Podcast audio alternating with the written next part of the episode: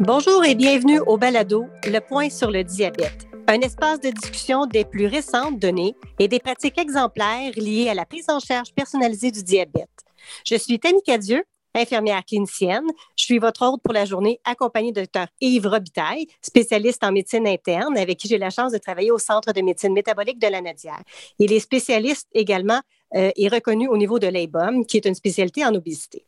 Dr Robitaille est aussi reconnu à l'hôpital Pierre-Le-Gardeur, où il exerce depuis plusieurs années. Il est également euh, chercheur dans plusieurs études cliniques. Pour ma part, je travaille avec la clientèle atteinte de diabète de type 1, diabète de type 2, travaille beaucoup avec les lecteurs de glucose en continu également. Alors aujourd'hui, il nous fera plaisir d'aborder quelques sujets, dont la variabilité glycémique, le temps dans les plages cibles, ainsi que les lecteurs de glucose en continu. Docteur Robitaille, je vous laisse euh, débuter avec le premier mot. Bien, merci beaucoup. Merci, Tammy. Merci. Bonjour tout le monde. Ça me fait plaisir de partager euh, avec Tammy et avec vous aujourd'hui euh, ce, merveilleux sujet, cet intéressant sujet qui est la lecture de glucose en continu et l'information qu'on peut, en tirer. Puis pourquoi moi, personnellement, je considère que ce sujet-là est excessivement important, c'est qu'on on a là probablement le futur de la prise en charge et du suivi du diabète pour les prochaines années. Mais en fait, la technologie est implantée déjà depuis un certain temps, on s'entend, mais euh, c'est appelé, je, je, pense et j'espère, à prendre beaucoup plus, euh, beaucoup plus d'espace euh, parce que la lecture de glucose en continu nous apporte énormément d'informations qu'on ne retrouve pas d'autre façon, euh, que ce soit avec les analyses de laboratoire comme l'hémoglobine glyquée ou que ce soit même avec les glycémies capillaires qui sont faites par les patients. Euh, nommément, là, euh, tout ce qui regarde la variabilité glycémique, qui est un, dans le fond une composante importante dans l'analyse du contrôle du diabète, puis qui a été longtemps pas oublié, mais qui n'était pas mise de l'avant parce qu'on n'avait pas de façon de l'évaluer. Pour moi, c'est une technologie qui est maintenant facile d'accès relativement. on ne parle pas de conditions de remboursement ou de conditions d'accès, mais c'est relativement facile d'accéder et d'utiliser la lecture de glucose en continu. J'aimerais avoir ton, point de vue d'infirmière sur l'utilisation de cet outil-là, euh, l'outil en tant que tel, puis on parlera peut-être un peu plus loin des données qu'on peut aller tirer, mais vraiment l'outil en tant que tel, l'utilisation, la simplicité pour les gens. Bien, moi, je trouve que la lecture de glucose en continu, quand on on prend le temps de s'y attarder puis de bien comprendre. Ça permet également aux patients, et euh, puis certainement vous allez être d'accord, de prendre conscience de l'impact de leur environnement sur leur quotidien, que ce soit par exemple la prise alimentaire, l'activité physique, les jours de maladie, la prise d'alcool. Euh, la lecture de glucose en continu montre vraiment en temps réel ce qu'ils font et l'impact que ça a sur leur taux de sucre, donc sur leur glycémie. Fait que ça amène en même temps une information très grande au niveau de la variabilité glycémique. Si mon patient, par exemple, oublie de s'injecter avant un repas, on peut voir que la glycémie va monter rapidement. Un patient qui s'est injecté après le repas, pour lequel on voit que le pic d'action arrive plus au même moment que l'apport alimentaire, là, on peut voir que le patient va faire des hypos. En temps normal, avant, dans le passé, on voyait une hypoglycémie. Qu'est-ce qu'on faisait? Bien, on faisait juste faire une diminution de la médication, alors que maintenant, quand on peut observer sur le lecteur de glucose en continu que le, problème est plutôt comportemental, on peut faire des interventions qui sont différentes, qui amènent un meilleur contrôle à plus ou moins long terme. Oui, je suis 100% d'accord avec toi. Euh, ça, c'est un aspect qu'il ne faut pas négliger, qu'il ne faut surtout pas oublier. L'utilisation de la lecture de glucose en continu, oui, est un outil qui est très intéressant pour les pourvoyeurs de soins, mais qui est aussi très intéressant et très important pour le patient ou la patiente lui-même ou elle-même parce qu'ils sont en mesure de voir en en, temps réel l'impact des comportements qu'ils ont, que ce soit des comportements volontaires, que ce soit des comportements involontaires du type oubli de médication ou autre. ça leur permet d'apprendre beaucoup mieux sur, leur maladie et sur leur propre gestion de cette maladie-là. Je te laisse continuer. Euh, c'est certain qu'au début, quand on commence à utiliser la technologie, ça peut sembler un peu épeurant par la lourdeur de la quantité de rapports qu'on peut avoir. Je pense qu'il faut prendre le temps de de savoir un peu qu'est-ce qu'on regarde, qu'est-ce qu'on cherche. Puis par la suite, on n'est pas obligé de rentrer dans tous les rapports immédiatement. Puis avec le temps, on va se familiariser. Fait que c'est sûr que si on regarde les cibles internationales dans lesquelles on est supposé d'avoir différents temps dans la cible, dont le temps dans la cible qui est de 3,9 à 10 millimoles, on devrait être, pour avoir un bon contrôle, plus de 70% du temps. Si on regarde le temps en dessus de la cible, donc en haut en hyperglycémie, on devrait avoir moins de 25% Donc, si on regarde en haut de 10 jusqu'à 13,9, on devrait avoir moins de 25% Et si on cible vraiment les hyperglycémies de niveau 2, qui sont vraiment en haut du 13,9, on devrait avoir moins de 5% Maintenant, si on regarde la zone d'hypoglycémie, que le temps passé sous la plage cible, là, on devrait avoir moins de 4% en bas de 3,9 et dans la zone d'hypoglycémie de niveau 2 qui est moins de 3% euh, de 3 euh, pardon, on devrait avoir moins de 1 fait Donc, si on a compris déjà ce petit bout-là, quand on rentre dans nos rapports, ben c'est facile de voir rapidement euh, que les rapports de statistiques sont là sur l'AGP ou le PGA de la page du début, dans lequel on peut au moins s'assurer à quel endroit se situe mon patient. On peut toujours comparer un petit peu, des fois les gens disent, ah, avec mon A1C, j'en ai suffisamment. Bien, l'A1C, on pourrait comparer ça avec euh, Madame Météo qui nous dit qu'il a fait 8 euh, degrés au printemps. Ben 8 degrés, c'est pas ce qu'on a eu à toutes les journées. Il y a eu des journées où il a fait 12, il y a eu des journées où il a fait 32, mais il y a eu des journées où il a fait peut-être moins 1 également, qu'il y a eu de la pluie, du soleil.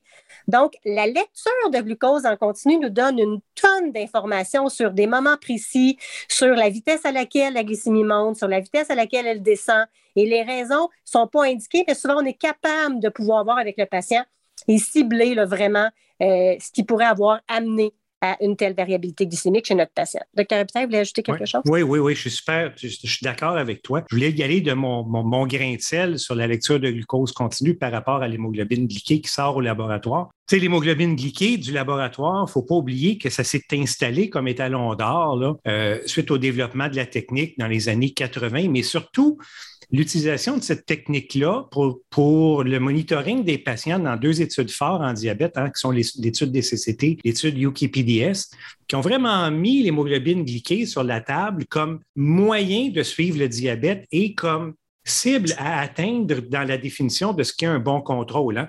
faut comprendre que les 4 à 7 millimoles par litre de glycémie avant les repas, en bas de 10 millimoles par litre après les repas et une hémoglobine glyquée en bas de 7% ça vient de ces deux études-là, l'étude des CCT, l'étude UKPDS, et c'est ça qui a établi les normes qu'on utilise encore aujourd'hui. Par contre, il faut comprendre, puis ça, je pense que les gens le savent, mais il faut comprendre que euh, l'hémoglobine glyquée, il reste que c'est un produit du métabolisme du glucose. Hein. Donc, c'est une mesure très indirecte du contrôle du, diabète, donc de la glycémie moyenne. Il faut toujours se rappeler que l'hémoglobine glyquée mesurée en laboratoire, en plus de euh, toute la variabilité analytique qui est attachée, euh, l'hémoglobine glyquée de laboratoire euh, est influencée par un paquet de facteurs qui n'ont rien à voir avec le contrôle du diabète, donc a ses limites dans l'interprétation, alors que les lecteurs de glucose continu nous permettent vraiment de mesurer le glucose. Et donc, on a une meilleure idée du contrôle du glucose, raison pour laquelle je préfère et de loin cette, euh, cette technologie-là par rapport à une hémoglobine glyquée. Par rapport au lecteur de glucose en continu, on le sait qu'on a deux technologies différentes sur le marché présentement. Celui qui est intermittent, donc sur lequel il faut avoir une intervention humaine, ça veut dire scanner à toutes les huit heures pour pouvoir avoir des résultats. Et on a comme par exemple le Dexcom ou celui de Medtronic qui sont plutôt des lecteurs de glucose en continu dans lequel on a la chance d'avoir euh, également de, la prédiction, ce qui veut dire qu'on peut savoir à l'avance si la glycémie va descendre sous la barre cible ou euh, se ramasser en hyperglycémie. C'est un peu euh, l'exemple que je donne à mes patients, c'est toujours euh, à l'époque, on pouvait avoir une tornade qui passait sur la maison, puis on le savait quand la maison était partie. Ben maintenant, on a des alertes qui nous avisent que la tornade s'en vient, donc on peut faire une action avant d'arriver à la zone de risque.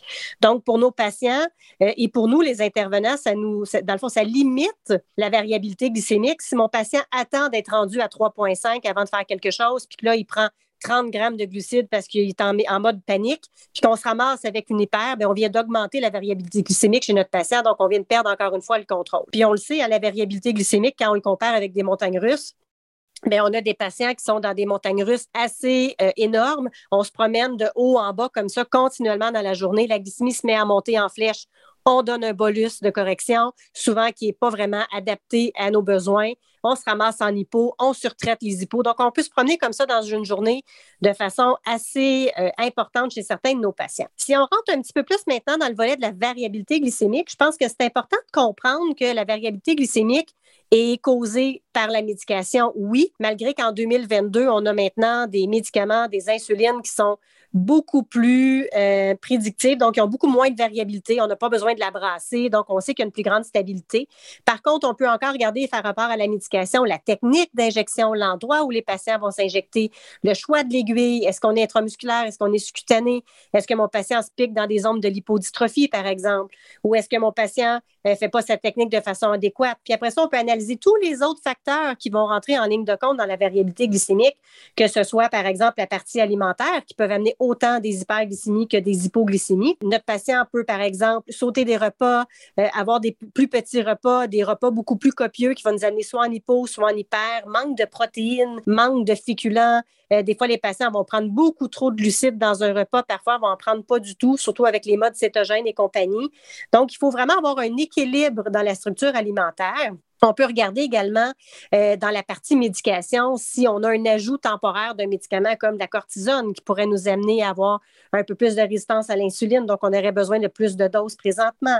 Euh, si on regarde la, partie activité physique, si on fait de l'activité physique plus musculaire ou plus cardio, ça peut avoir un impact un peu différent aussi sur nos patients.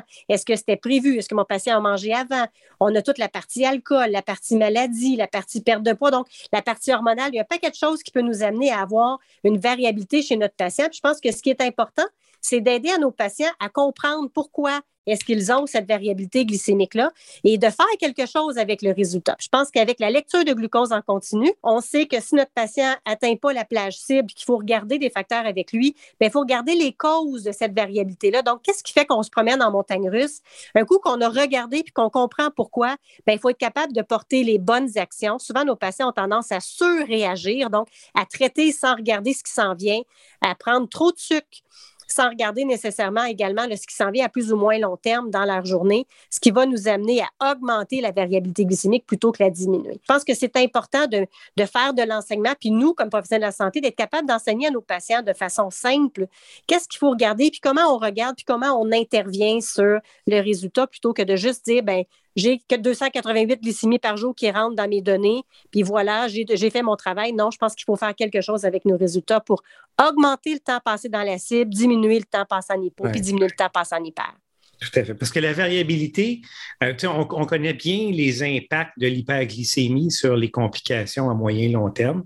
On connaît bien les les impacts de l'hypoglycémie sur les complications à court, moyen long terme.